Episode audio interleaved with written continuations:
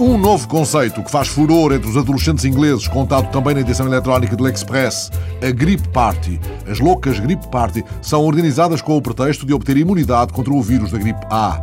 Os jovens reúnem-se em festas, garantindo que há entre eles portadores do vírus da gripe.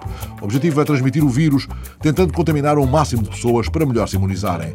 O conceito é decalcado das chamadas festas da varicela, que as mães organizavam para imunizar as crianças. Mas, escreve o Express, estas contaminações voluntárias, em grande escala, colocam problemas de saúde pública. Jean-Claude Mangueira, virologista do Instituto Pasteur, considera que elas farão crescer o risco de mutações do vírus. Thank you very much, Rick James. I'm Robert Fripp, and this is Frippatronics. Uma acusação de Robert Fripp, as discográficas fazem lembrar as plantações de escravos entrevistado pelo país numa casa de oração, num convento de monjas dominicanas na periferia de Barcelona, onde tem passado o mês de julho, desenvolvendo para 60 guitarristas de todo o mundo que ali correram um dos seus seminários Guitarcraft, pelos quais não cobra dinheiro, mas nos quais proíbe o álcool e o tabaco, o mítico líder dos King Crimson fala da sua antiga animosidade para com a indústria musical, que, como explica, decorre da exploração continuada dos artistas, e contesta que a sua música se venda e se escute sem sua permissão na rede. Robert Fripp acusa a internet cresce roubando conteúdos.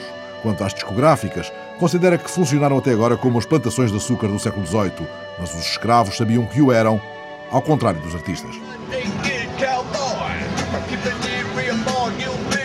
Um cowboy à conquista da Câmara de Nova York. O cowboy nu de Times Square faz fotografar ao lado dos turistas apenas com botas, chapéu e slips com as cores da bandeira norte-americana, anunciou ontem no sítio eletrónico que mantém na internet a candidatura a mayor de Nova York.